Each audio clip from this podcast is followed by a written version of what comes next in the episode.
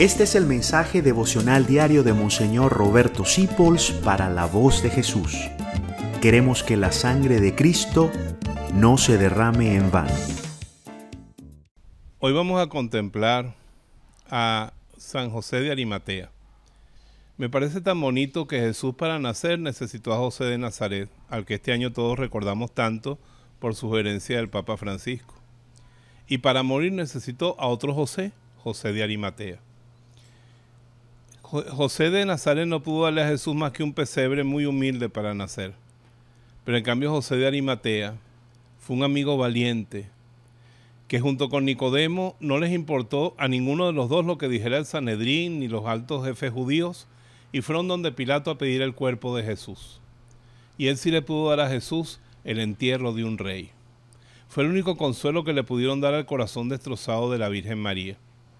Lo pusieron en una sábana que todavía conservamos, la sábana santa, que era una mortaja digna de un rey. Y Nicodemo trajo una cantidad enorme de kilos de, de mirra, de nardo y de aloe para poder embalsamar ese cuerpo precioso. Y cuando analizan la sábana santa ven que le pusieron flores, que lo embellecieron. Fue un hermosísimo entierro, hecho con todo el amor. Y estoy seguro que también hecho con fe, porque él sabía que estaba enterrando al Mesías, al Hijo del Dios vivo.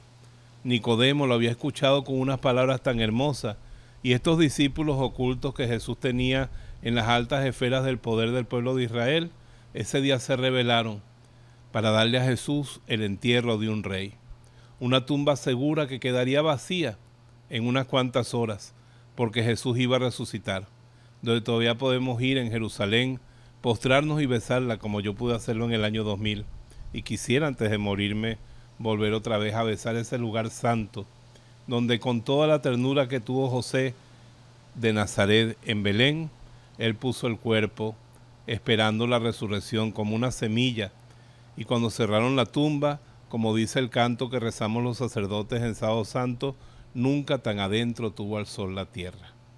Y él esperó la resurrección. Que José de Arimatea nos bendiga. Dice que después se fue a predicar hasta Inglaterra. Estoy seguro que sí, porque esos encendidos con el Espíritu Santo fueron capaces de todo. Dios los bendiga. Mañana seguimos. Gracias por dejarnos acompañarte. Descubre más acerca de la voz de Jesús visitando www.lavozdejesús.org.be. Dios te bendiga rica y abundantemente.